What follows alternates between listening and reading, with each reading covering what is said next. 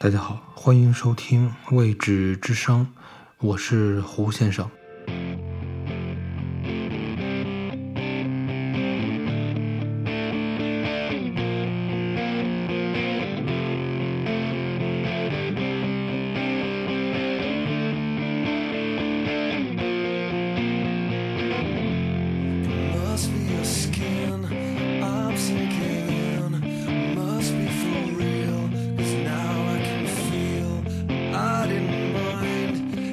my kind.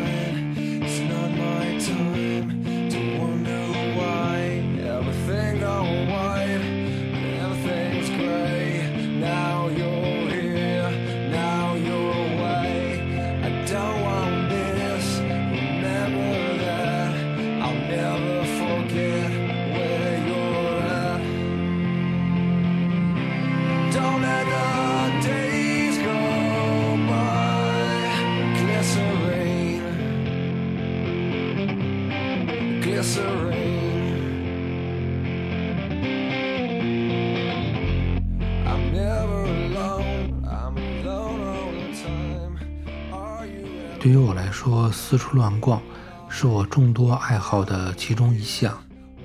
在我众多的爱好之中，收集钢笔也是其中之一。虽然我和大多数人一样，在工作和生活的时候，绝大多数时间会依赖于电脑，但由于一些我自己也想不通的原因，我对于用键盘打字是非常的不擅长。有鉴于此。我就更喜欢用钢笔在本子上来写东西，久而久之，就对钢笔以及其他相关的一些文具产生了浓厚的兴趣。不久之前买到了一本名字叫做《文具盒里的时空漫游》的书，它的作者是英国作家詹姆斯·沃德。这是一本介绍文具历史的书，他书中提到了诸如钢笔、尺子、笔记本。墨水、橡皮、铅笔、文具盒等等一系列的东西。书中描写的那些文具品牌，以他们自己的方式，成为了人类的文化遗产的一部分。他们一度曾广为人所知，最终却很多都销声匿迹，几乎无迹可寻。对于人们而言，如今众所周知的品牌，未来也许也会被人遗忘。除此之外，作者还在书中关心那些藏身于司空见惯文具背后的人，那些与文具相关人的生活，以及他们所经历的往事。这本书的最后一章，名字叫做《文具不死》，它的内容是这样的：文具不死，文具的发展史就是人类文明史。这么说不算过分，两者的区别在于用沥青把木头粘在碎石上做手柄，形成一个简单的锚，和百特胶棒之间；存在于用来制作最早岩画的颜料和圆珠笔的墨水之间；存在于埃及沙草纸和 A4 纸之间；存在于蜡板上写字的铁笔和铅笔之间。为了思考，为了创造。我们需要用笔记下东西，组织我们的思想。为了做那些事情，我们需要文具，或者是为了做那些事情，我们曾经需要文具。可现在呢？现在我们有电脑、网络、电子邮件、智能手机和平板电脑。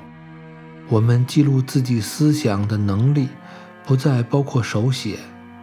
我们可以坐在公交车的时候用手机快速地打出便签儿，回到家打开笔记本电脑时就可以同步查看这些便签。任何信息都可以在云端同步、索引和储存，并在无数的设备上即时检索出来。同时，还有我们在旁边标记的东西。我们不再翻箱倒柜，只为了找到潦草的记东西的小纸片儿；不会再有潦草难辨的字迹，没有墨的笔，折断的铅笔或者墨水的污迹，只有一个流畅的、天衣无缝的、高效的未来。圆珠笔的前途如何？几年后，文具是否会消亡呢？似乎不可能。文具历史悠久，它不会轻易消失，它只需要重新调整，重新来定义自己的用途。作家凯文·凯利曾宣称，技术的物种是永生的，即使是看似灭绝的技术，在其他地方仍然保持了生机。它不是与其他形式结合，改造成玩具或者是玩物。就是被业余爱好者和狂热的人来保留下来。凯文·凯利说：“技术不会消亡，几乎没有例外。时间一长，生物物种难免会消亡，但技术在这方面与生物物种不同。技术是建立在想法的基础之上，文化就是他们的记忆。如果被遗忘，他们可以被人复活，并被记录下来。”用越来越先进的方法，那样他们就不会被忽视。所以技术是永恒的。电灯泡发明以后，人们不再需要用蜡烛来照明，但蜡烛并没有消失，它只是换了用途。它从技术转向了艺术。如今，我们将蜡烛视之为浪漫的东西。与 CD 或 MP3 相比。黑胶唱片容易破裂的缺点，却变成了它温暖的魅力。想想拿着一本书、一叠纸、墨水和胶水，亲身体验与相应的电子书之间的区别。文具的缺陷，例如墨水可能留下污迹，笔记本上的纸容易撕坏，这些也是文具魅力的一部分。不像电脑上的文件。按个按钮便可不断的复制与分享。手写的信是独一无二的私人物品，即使只是在便利贴下写下一串电话号码，也是接触的实物。实物就很有意义，人们喜欢有意义的东西。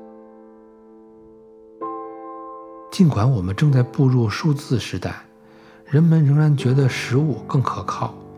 软件设计师们。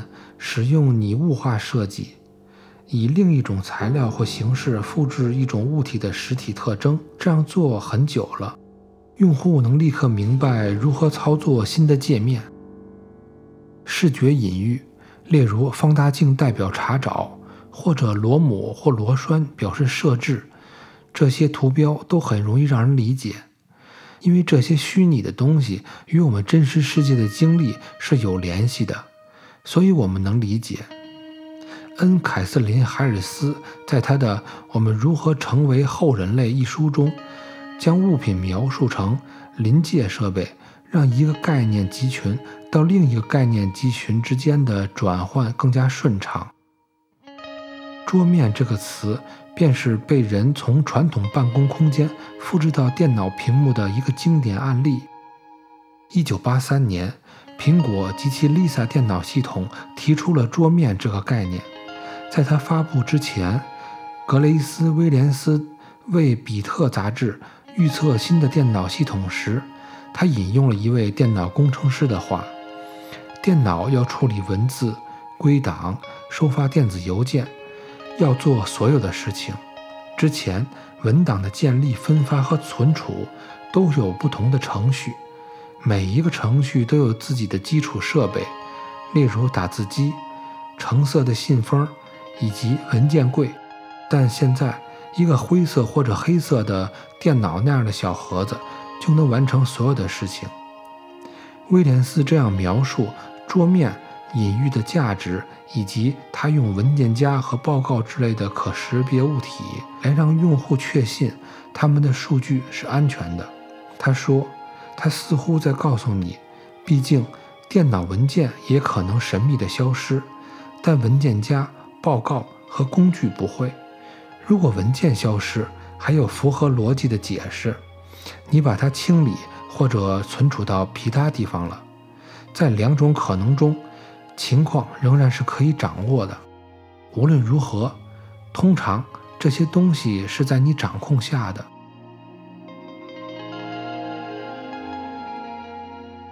欢迎收听《未知之声》。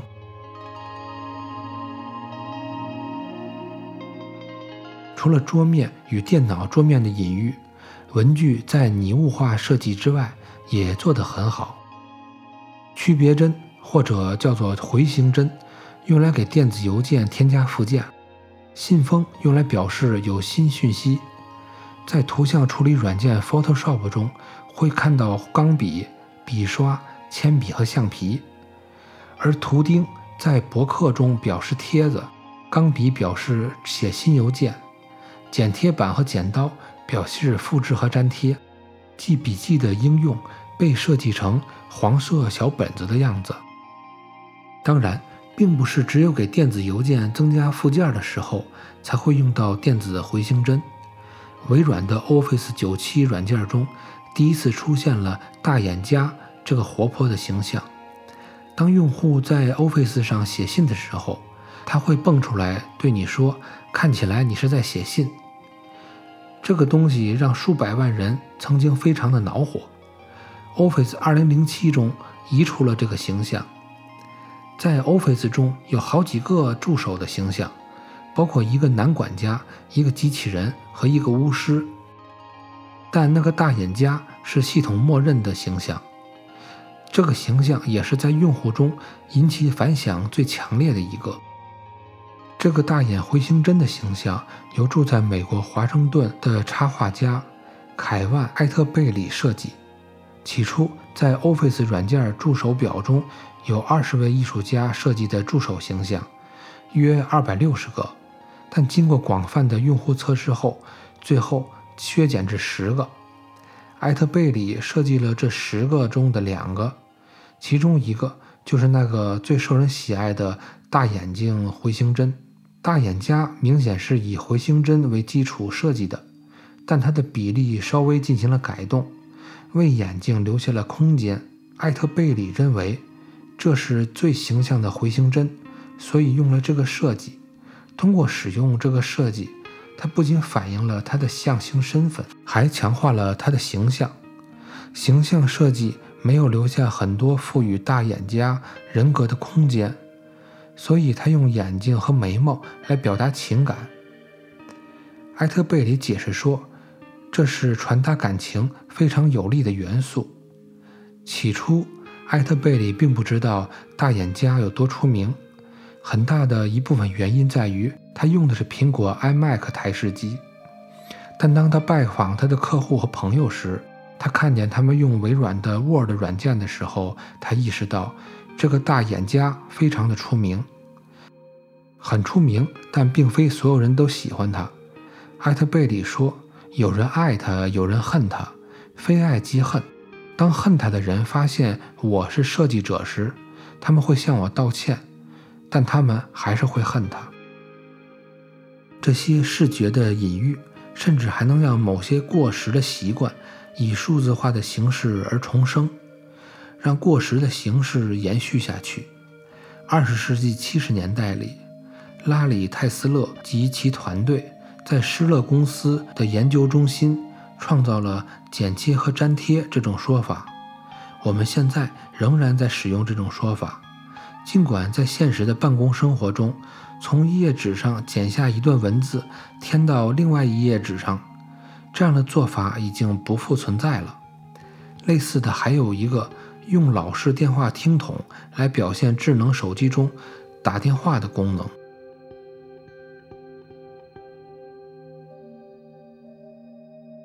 在史蒂夫·乔布斯的领导下。苹果公司的设计在很大程度上依赖了拟物化设计。然而，随着乔纳森·伊夫取代史蒂夫·福斯托，成为了苹果人性化界面团队的领导，为了2013年 iOS 7系统的发布，他对真实世界设计元素的依赖有所缩减。微软的 Metro 设计语言。用于 Windows 8视窗操作系统和 Windows Phone 手机操作系统，这一设计语言似乎有意与苹果过度使用的拟物化设计区分开来，转而致力于排版和干净扁平的设计。这些才是真正的数字化的。我们的平板电脑和智能手机上的拟物元素，逐渐被更简单、更扁平的设计所取代。这其实致使我们更加的欣赏实物，那些真正的实物，而不是披着皮革纹理的数码。没有了拟物元素的支撑，在笔记本上书写和在平板电脑上书写的区别将会更加的明显。两者各有长处，但它们是为不同目的采取的不同行动，它们互不牵制，皆能繁荣。所以，当人工智能打败人类智力的时候，那些急于宣告书写将会灭亡的人，或者那些期待技术会取代传统书写的高科技拥趸，他们都不应该兴奋过头，因为文具不会灭亡。文具产生于文明之初，不会在互联网之类勇敢的暴发户面前不战而败，而且钢笔不会因为你进入隧道就突然写不出字儿来，没有人会因为铅笔没有电而需要去四处借充电器。在鼹鼠皮笔记本上写字，永远无需担心信号不好，或者本子会在你保存内容之前。不慎摔碎。钢笔未亡，钢笔永生。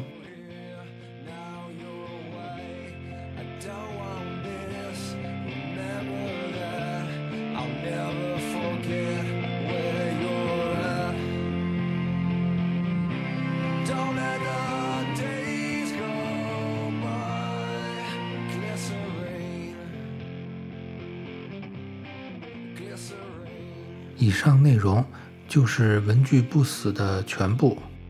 关于这一点，人类文明史中的文具与自然史中的恐龙颇有相似之处。曾经人们以为恐龙在自然灾难中从地球上消失灭绝了，但后来人们终于发现，恐龙并没有灭绝，而是它们改变了自己的样貌与形态。至今依旧精彩地活在这个地球之上。那些和我们生活在同一个世界里的恐龙，就是鸟类。恐龙改变自身的形态，变成了鸟，来适应环境的改变。而文具也会随着时代的发展，做出它相应的改变。但它其中所蕴含的人文精神与情怀将会永存。与其说文具不死，不如说人文不死。